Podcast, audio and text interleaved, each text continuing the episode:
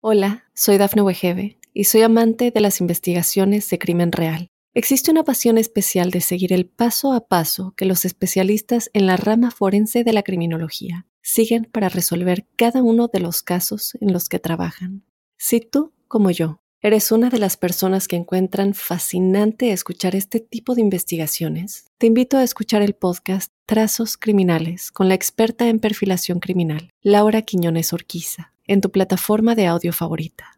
¿Te preocupas por tu familia? Entonces, ¿por qué darles solo huevos ordinarios cuando pueden disfrutar de lo mejor? Eggland's Best, los únicos huevos con ese delicioso sabor fresco de granja, además de la mejor nutrición, como 6 veces más vitamina D, 10 veces más vitamina E y 25% menos de grasa saturada que los huevos regulares, además de muchos otros nutrientes importantes. Así que, dales los mejores huevos. Eggland's Best, mejor sabor, mejor nutrición, mejores huevos. En el anterior vídeo de esta serie de pérdida de grasa que te presento semanalmente, te hablo sobre las características fisiológicas de un hipotálamo cabreado, pero no hablamos de las causas ni de sus soluciones. Y ante la gran pregunta de ¿por qué mi hipotálamo no funciona como yo quiero y está estropeado o cabreado? Pues te tengo que dar la respuesta de siempre. Depende, pero hoy te lo intento explicar. Empezamos. Hola a todos, bienvenidos al podcast Profe Claudio Nieto, un lugar en el que te facilito información sobre hábitos de vida saludables, de una manera práctica y sencilla, con un vocabulario apto para todos los públicos, sobre nutrición, entrenamiento o fisiología para que puedas ir de la teoría a la práctica. Este capítulo pertenece a la serie de pérdida de grasa, en la que quiero que aprendas realmente cómo funciona este proceso fisiológico, y para ello es necesario conocer lo básico de tu metabolismo, para que luego, según tu contexto, puedas actuar de una manera o de otra. Realmente es un problema multifactorial, pero si tenemos que reducir los posibles culpables, personalmente me quedo con el contexto que incluye la dieta y el ejercicio. Nuestro hipotálamo lo que quiere es que sobrevivas y venimos durante cientos de miles de años muriendo de falta de alimentos. Hemos tenido déficit de nutrientes durante toda nuestra historia evolutiva y hemos heredado un hipotálamo que lo que quiere es que no te mueras de hambre y hemos heredado sus mecanismos para estimar tus ingestas en cantidades que al menos cubran tus necesidades. Antes no existían aplicaciones que contaban calorías, ni endocrinos, ni nutricionistas que te dieran unas pautas de calorías, ni básculas de cocina para saber lo que pesaba tu alimento, ni tampoco alimentos envasados con una etiqueta nutricional. ¿Y cómo han comido el resto de nuestra especie estos cientos de miles de años? Pues igual que las tribus que quedan en el planeta Tierra hoy en día, por sensación de hambre y saciedad. Curiosamente, en estas tribus no hay obesidad, ni infartos, ni diabetes, ni Alzheimer, ni resistencia a la insulina, ni intestino permeable, ni colon irritable, ni arteriosclerosis, ni osteoporosis. Tanto estas tribus como nuestros antepasados simplemente comían lo que podían, lo que cazaban o recolectaban. Pero ¿sabes por qué estos antepasados buscaban sin saber alimentos más calóricos? Pues como hemos dicho antes, comían lo que podían. Y cuando, por ejemplo, comieran flores o cualquier tipo de planta prácticamente sin calorías, sabemos que eso no tiene apenas nutrientes en muchas ocasiones y eso no nos salvaría la vida. ¿Y qué le dice el hipotálamo? Esto no es necesario, esta flor no me alimenta, busca otra cosa. Sin embargo, cuando ingerían otro tipo de plantas que sí que tuvieran más nutrientes, o sobre todo carnes, bayas, frutos, el hipotálamo detectaba que tiene más energía y casualmente su sabor es mucho más agradable. ¿Para qué? Para que comas más y más. ¿Y qué te dice ahora el hipotálamo? Esto sí es necesario, de esto come más. De esta manera, con el objetivo de sobrevivir, nuestro hipotálamo nos ha educado siempre a elegir alimentos más densos calóricamente. Más calorías significaba más opciones de sobrevivir antiguamente. De igual manera que tenemos mecanismos de sed cuando empezamos a estar algo deshidratados o de sueño cuando el cuerpo necesita descansar, tu hipotálamo ha sido y es el encargado de que comas más y lo hace para que sobrevivas. Si sueles seguir las chorradas que publico, entenderás que hemos heredado un hipotálamo de recompensa, es decir, cuando comemos algo con mucho sabor, tu hipotálamo va a pensar que esto es bueno, que esto tiene calorías y que con eso no te morirás de desnutrición. El problema es que esto lo sabe la ciencia y la industria alimentaria. ¿Y qué quiere la industria alimentaria? Opción A, tu salud. U opción B, vender lo que puedan.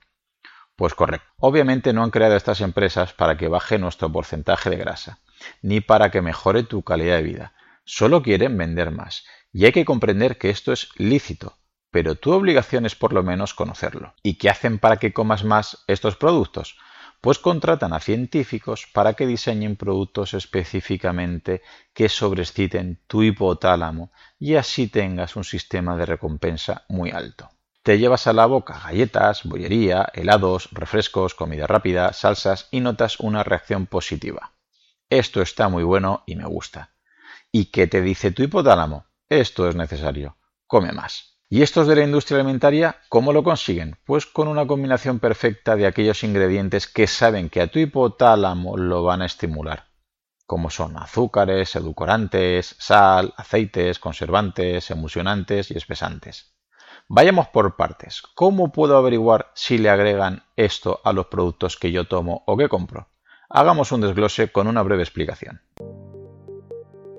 1. Azúcares. Como no son tontos, no verás azúcares en la etiqueta. Verás seudónimos como jarabe de glucosa, jarabe de malta, jarabe de maíz, maltodextrina, amilopectina, distrosa, sirope, melazas, etc. Segundo, edulcorantes.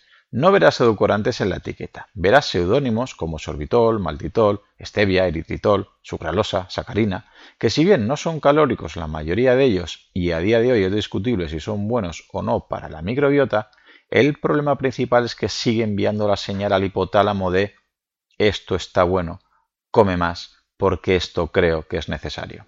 Tercero, sal. Obviamente no verás sal en la etiqueta normalmente. Verás seudónimos como sodio, cloruro sódico, bicarbonato sódico, electrolitos, etc. Aceites. Aquí a veces juegan con la ignorancia de la población. Pensamos que los productos vegetales son buenos en sí mismos, solamente por el hecho de ser vegetales. Pero el problema es que no siempre es así. De hecho, los aceites vegetales elevados a alta temperatura son muy perjudiciales, al estropear las membranas de las células, influyendo de manera directa en obesidad, diabetes, síndrome metabólico, etc. Estos aceites refinados vegetales sometidos a altas temperaturas que llevan los productos procesados son los de girasol, maíz, soja, colza, etc. Conservantes. Ayudan a conservar tanto alimentos reales como ultraprocesados, alargando la fecha de caducidad. Y son necesarios para proteger la aparición de microorganismos. Estos deterioran los comestibles y hacen perder miles de millones de euros al año a la industria alimentaria. Por lo que ésta trata de defenderse usando sus herramientas. Los que más problemas dan para la salud son nitratos y nitritos, E249 250, 251 y 252, benzoatos E210, 211, 212, 213, sorbatos E201, 202, 203 y sulfitos E220, 221, 223 y 224. Y emulsionantes y espesantes, también llamados emulgentes, se usan para dar mejor textura y facilitar la mezcla de grasa en ultraprocesados formando una masa homogénea y apetecible para la vista. Los más dañinos parecen ser E407, 433, 468 y 469. Si te fijas, esta combinación es perfecta. Mezcla de sabores más textura diseñados para que tu hipotálamo ame a estos productos y piense, esto nos salva la vida. Pero os voy a explicar el problema de la competencia de sabores en tu hipotálamo. Si a mi hijo desde que es muy pequeñito le ofrezco ultraprocesados, cuando se los come, se desencadena una serie de respuestas de adicción. Como un sabor agradable a nivel del hipotálamo crea esta recompensa, le dice, esto sí, come más. Pero si de repente a mi hijo le ponemos fruta, legumbres o sobre todo verdura, pasará lo siguiente. Primero, no le entra por los ojos, la verdura no lleva emulsionantes ni espesantes y la forma de la alcachofa del brócoli no puede competir con la bollería, por lo que antes de probarla su hipotálamo rechaza antes de tiempo. Y su madre le dice, si ni siquiera lo has probado. Segundo, textura. En la comida rápida, ultraprocesada y en la bollería, la fibra brilla por su ausencia. Por lo que cuando mi hijo se lleva a la boca algún alimento real con fibra, el propio paladar lo intenta expulsar, lo rechaza de ahí viene la frase de nuestras abuelas de si ni siquiera te lo has tragado. Tercero, ingredientes. La verdura no lleva una mezcla de azúcar, edulcorantes, sales, aceites vegetales sometidos a altas temperaturas o potenciadores del sabor. Pero la bollería sí lleva todo eso. Por lo que el sistema de recompensa de tu cerebro será infinitamente más fuerte al consumir comida procesada. Como verás, no están en igualdad de condiciones. La comida de mala calidad le gana la comida real a nivel de respuesta cerebral y le gana de paliza. Eso lo sabe la industria alimentaria y por eso poco a poco comemos cada vez peor y más. Y el problema es que aunque estemos sanos y delgados, esta alimentación es también proinflamatoria. Y esta inflamación del hipotálamo constante desregula tu adipostato, creando los problemas que te expliqué en el capítulo anterior con su respuesta de la grelina, de la leptina, de la tiroides, etc. ¿Y cuál es la solución? Pues mi opinión es bastante clara, la misma que con el resto de enfermedades actuales como diabetes, hipertensión, obesidad, síndrome metabólico, etc. Vale, ¿y cuál es? Pues prevenir. Estos problemas son bastante fáciles de prevenir, pero muy complejos y muy costosos económicamente de tratar. ¿Y cómo podemos prevenir esta desregulación del adipostato? Primero, evitando estos tsunamis de sabor, para que tu hipotálamo no esté expuesto a estos subidones de adicción. Evita estos pseudoalimentos que llevan mezcla de azúcares, edulcorantes, sales, aceites, conservantes, emulsionantes y espesantes.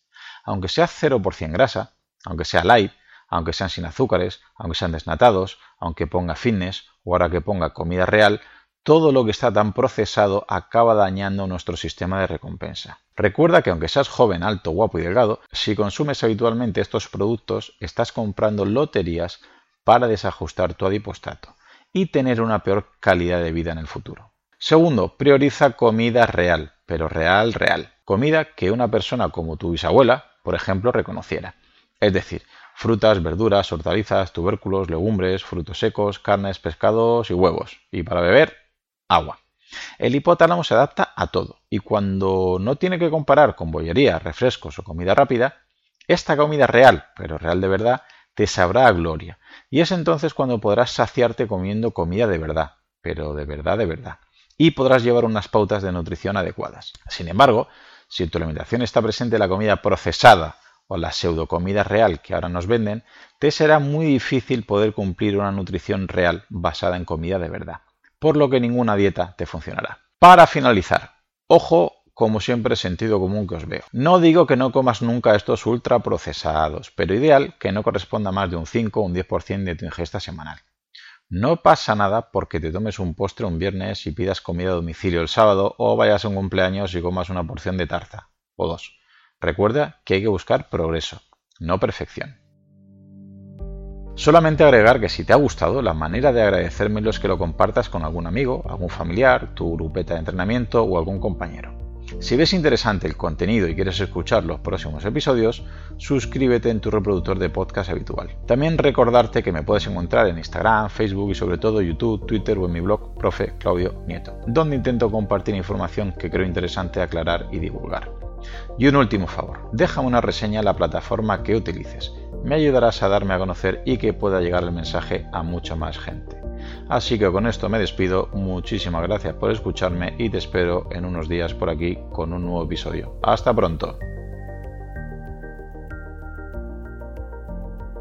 Hola, soy Dafne Wegebe y soy amante de las investigaciones de crimen real. Existe una pasión especial de seguir el paso a paso que los especialistas en la rama forense de la criminología siguen para resolver cada uno de los casos en los que trabajan.